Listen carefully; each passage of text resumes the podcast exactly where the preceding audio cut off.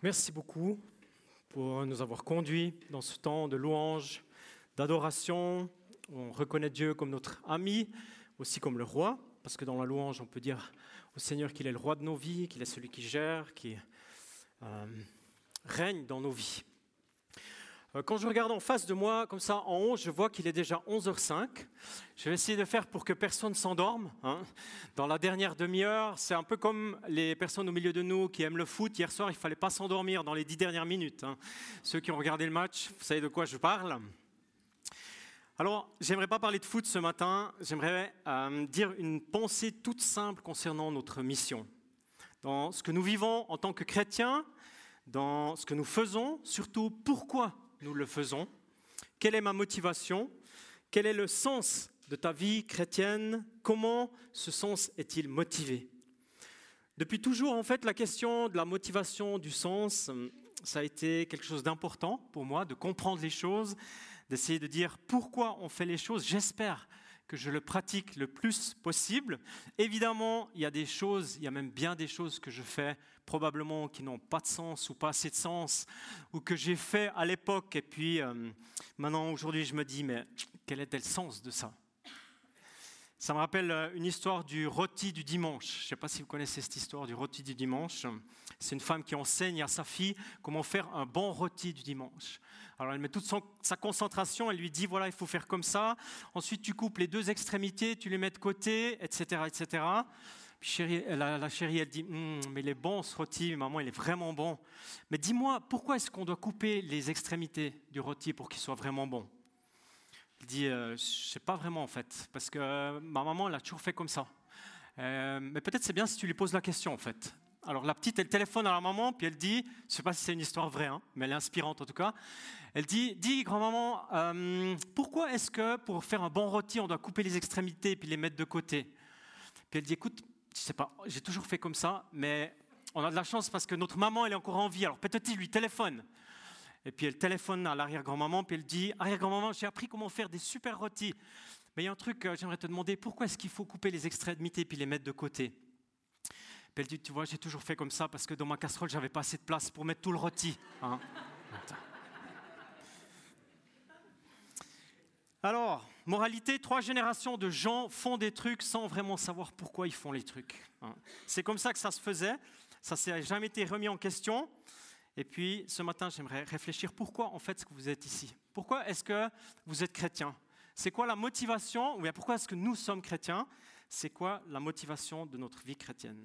On ne parle pas de rôti, ou pas seulement de rôti, on va dire, on parle de choses bien plus essentielles. On parle de notre mission, de ta place ici sur Terre, de ce que tu vis et pourquoi tu le vis. Et voyez-vous, ce que je trouve extraordinaire dans la foi chrétienne, c'est que malgré l'immensité des défis qu'il y a aujourd'hui, on peut dire la chose suivante, le fait de connaître la motivation, le sens, ça nous permet de croire que les choses sont possibles. Amen.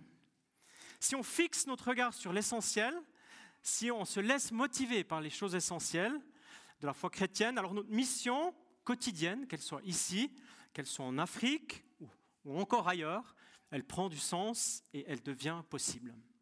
Et c'est pour ça que je suis dans le ministère depuis tant d'années. C'est parce que ce sens, cette motivation, elle me permet chaque jour de renouveler ma vision. Alors le texte des Écritures de ce matin représente un bref extrait d'un vécu et d'une parole de Jésus lui-même. Je lis dans l'Évangile de Jean. Le soir de ce même dimanche, les portes de la maison où les disciples se trouvaient rassemblés étaient fermées car ils avaient peur des chefs juifs. Jésus vint alors se présenter au milieu d'eux et leur dit que la paix soit avec vous. Après avoir dit cela, il leur montra ses mains et son côté les disciples furent remplis de joie en voyant le Seigneur. Jésus leur dit de nouveau que la paix soit avec vous. Tout comme le Père m'a envoyé, moi aussi je vous envoie. Après ces paroles, il souffla sur eux et leur dit, recevez le Saint-Esprit. Alléluia, parce que c'est une parole tellement encourageante, et plus je la méditais, en fait, pour ce matin, eh bien, plus je réalisais que je, comprenais que dans ces quelques versets qu'on vient de lire ensemble, il y avait l'essentiel de ma motivation chrétienne. Je choisis ce thème de souligner quatre motivations essentielles de notre mission, quatre fenêtres, quatre raisons, quatre puissantes motivations pour faire ce que nous faisons chaque jour. Et puis avant de faire, bien sûr, nous sommes. Nous sommes complètement bénéficiaires de la présence de Dieu. On ne vit pas par le faire. Ce n'est pas parce que tu fais que tu es, c'est parce que tu es enfant de Dieu qui a d'abord un sens et une raison. Notre faire, c'est une réponse à ce que Jésus a déjà fait. Et dans ce qu'il a fait est révélé, voilà les quatre motivations que je souligne ce matin. Et, et j'ajoute un équipement.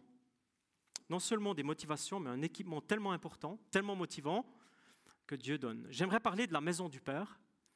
J'aimerais parler de l'exemple du Fils. J'aimerais parler de la paix que Jésus donne. Et puis de sa résurrection. Et finalement, de ce qui était une promesse quand il l'a dit, mais qui est devenu une réalité, disponible, généreux, je dirais même incontournable pour la vie chrétienne, c'est l'équipement du Saint-Esprit. Tout comme le Père m'a envoyé, moi aussi je vous envoie. Alléluia, on est des envoyés. On n'est pas des figés, on n'est pas des fixés, on est des envoyés. Envoyés, oui, mais de où? Lorsque quelqu'un est envoyé, il y a toujours un lieu de départ, une origine, un projet de base. Lorsqu'on est chrétien, le projet de base dépend du Père. Je dirais même plus de la maison du Père. On a tous une notion différente du Père. Quand on entend ce mot ou quand on parle du Père, on a une image, une atmosphère, peut-être positive, alors dis Alléluia, ou peut-être négative de ce que le Père représente. Ça, c'est lié à notre parcours de vie, à la relation directe ou non avec notre Père terrestre. Et puis en tant que père terrestre, je sais bien que j'ai des limites, beaucoup même, j'ai des manquements. Mais la maison du Père, elle, la maison céleste, elle est extraordinaire. Et c'est de là que vient Jésus, le Fils. C'est la base d'envoi. C'est l'origine de la mission. Et puis je dirais dans cette maison ou dans ce lieu où réside le Père, eh bien l'atmosphère est tellement bonne, elle est pleine d'amour, pleine de joie, pleine de présence divine, de créativité, d'écoute. Et puis plus on avance, plus on remarque que notre vocabulaire devient limité pour essayer de dire ce qu'il y a dans la maison du Père. Et cet endroit me motive beaucoup. Tout ce que je vis dans ce sens sur Terre, c'est qu'un aperçu, un petit apéritif de ce qu'il y a réellement dans la maison du Père céleste. Et voyez-vous, tu regardes autour de toi dans ta vie, combien de personnes, peut-être parmi nous, ou bien autour de toi n'ont pas le vécu d'une maison du Père. Combien?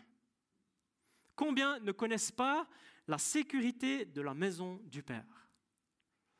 Combien de personnes n'ont jamais vécu l'amour vrai de la maison du Père? C'est vrai ici, je pense, en Suisse, et c'est vrai ailleurs. Actuellement, dans les journaux télévisés, dans les nouvelles, il est question de combien de personnes qui sont orphelins, sans domicile, étrangers partout où ils vont, totalement loin d'une maison terrestre du Père, qui a probablement été détruite sous la violence.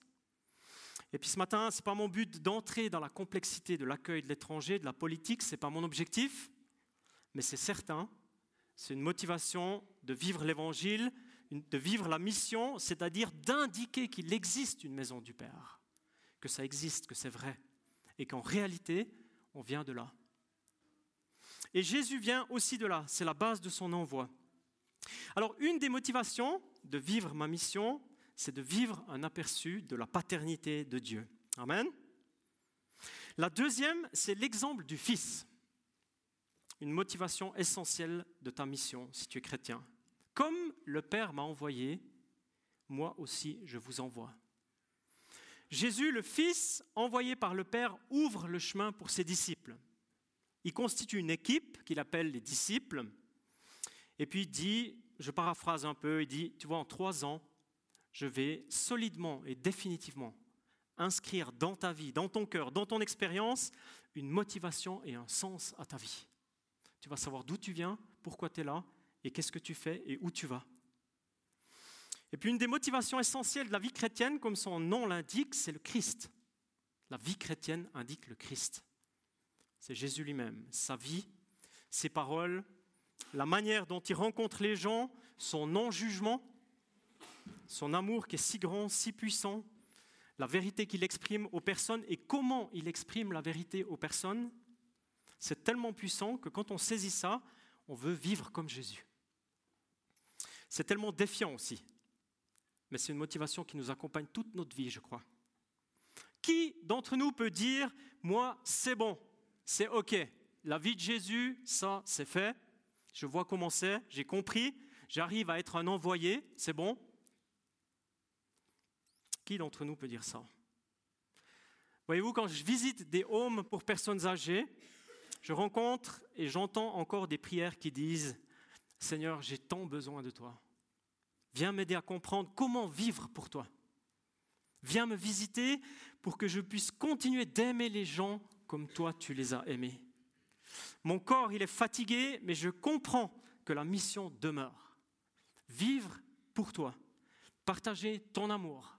Reste avec moi, reste dans mes pensées, reste, donne-moi la fraîcheur d'un disciple. J'entends ça parfois et ça m'impressionne. C'est ce que je rencontre et c'est ce qui m'inspire aussi.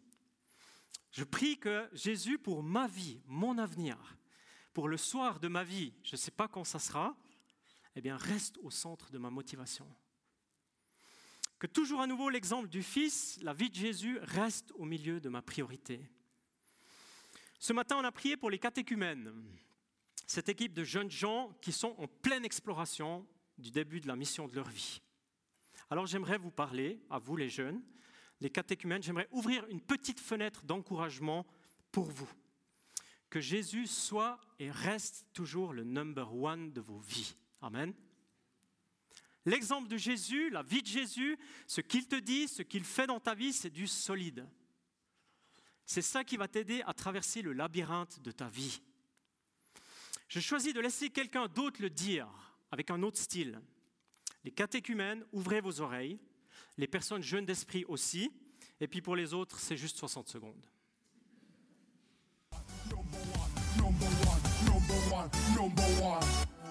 Qui pourrais-je le comparer? Son amour a vraiment tout surplanté. Il est le même, restera le même. Il est vivant, vivant.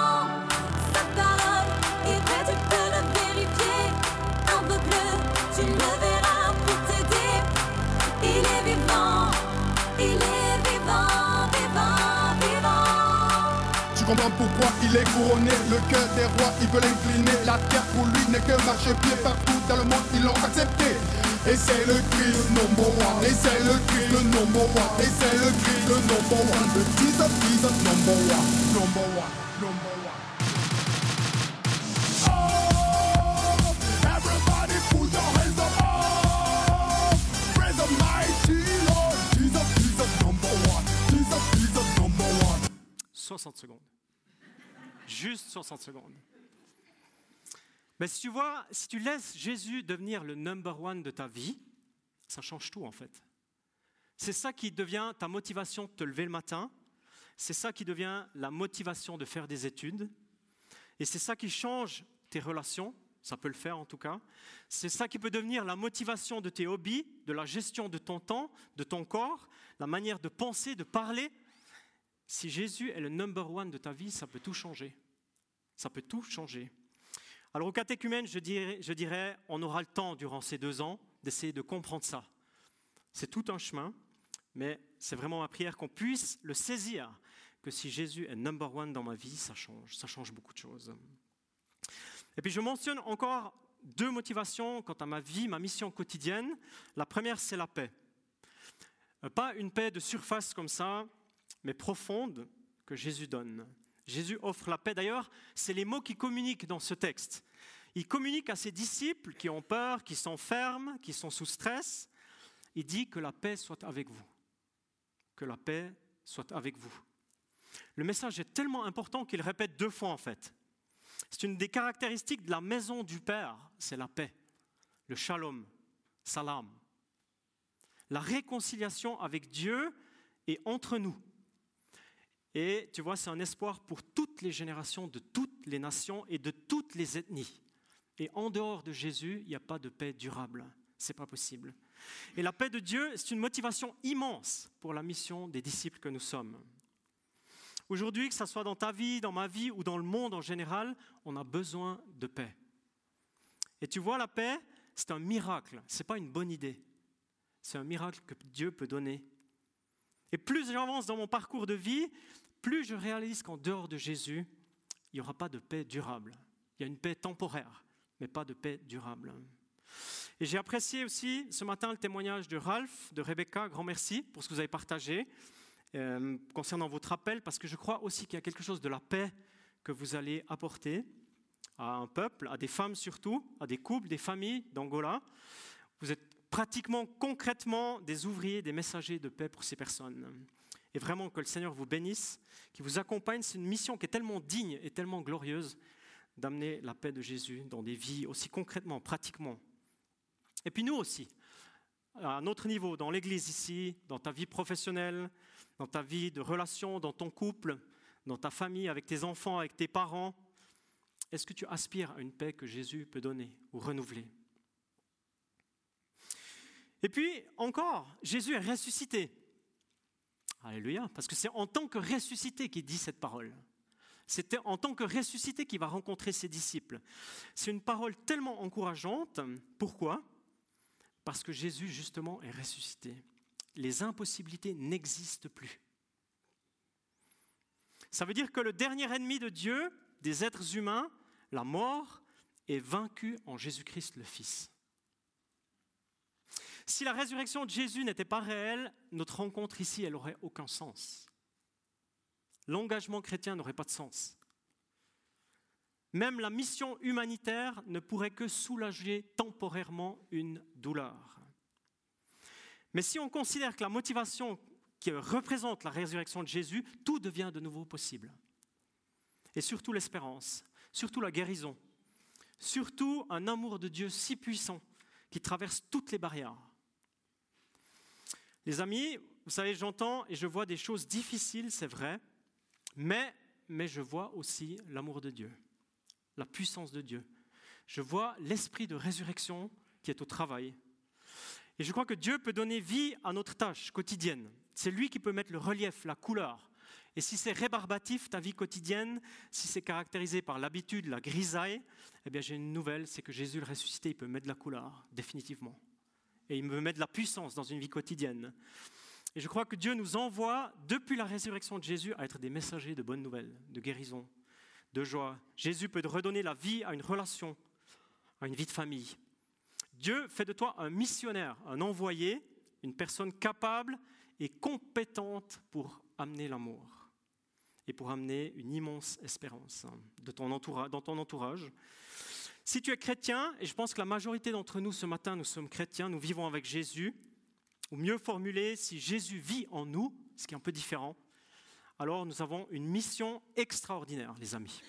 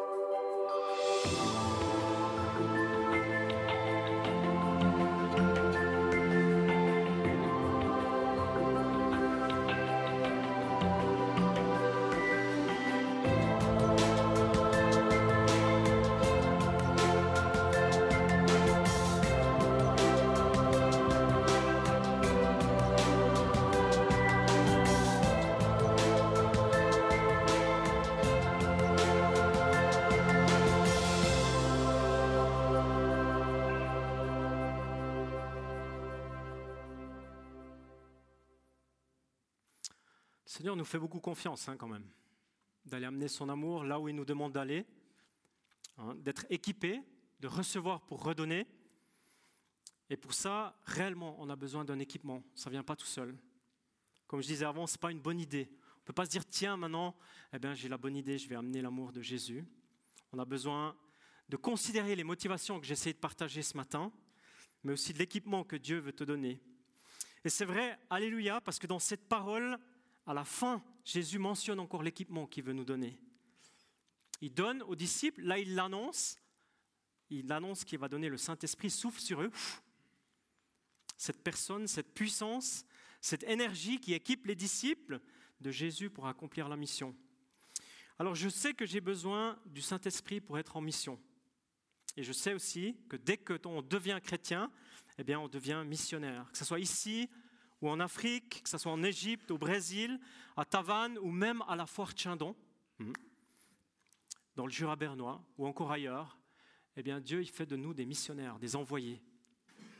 Et puisque Jésus a promis à ses disciples, c'est devenu réalité depuis Pentecôte, et c'est ça l'équipement divin, le, Saint-Esprit offert qui est gratuit pour tous ceux et celles qui veulent s'ouvrir à cette dimension.